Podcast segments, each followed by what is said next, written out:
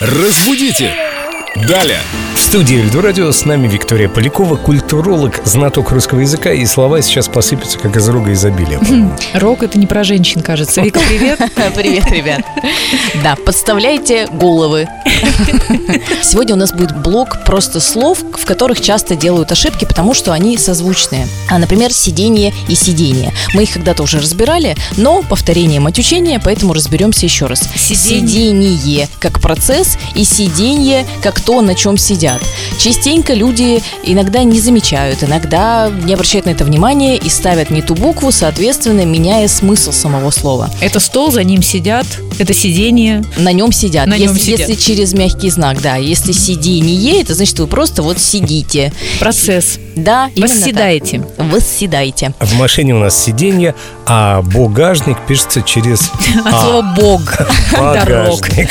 Да, От да. слова багаж, потому что я видел и сиденье, и еще к нему прилагался багажник. Ну, это на автомобильный. Это какой-то божественный наверняка багажник был. Так, а еще у нас слова экскаватор и эскалатор, которые тоже частенько, как ни странно, вызывают недоумение. Мы, соответственно, помним, что эскалатор – это тот, который спускается в метрополитене С одной вниз. буквой «к». Да, там нет, он не экскалатор, он просто эскалатор. А экскаватор – это вот этот такой большой транспорт с черпаком. Это бывший каватор. Именно так. Воскресенье и воскресенье. Тоже топ ошибок. Воскресенье, как день недели, пишется через мягкий знак. Если у вас никто не воскрес в этот день, то вы никогда, в принципе, практически не используете второе значение этого слова. Воскресенье. Оно- Роман Толстого. Да, да, оно используется только в том случае, если кто-то у нас Воскрес. Воскрес.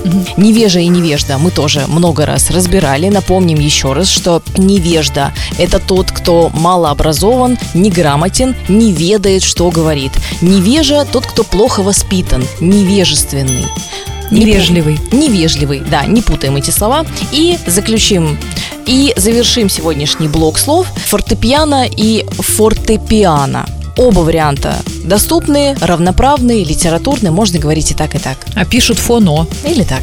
Как ни пиши, через стенку слышно и то, и другое. Давайте на ваших домашних фортепианах играть чуть потише, ребята. Соблюдать закон о тишине и правила грамотности. Правила грамотности – наш закон. Разбудите! Далее!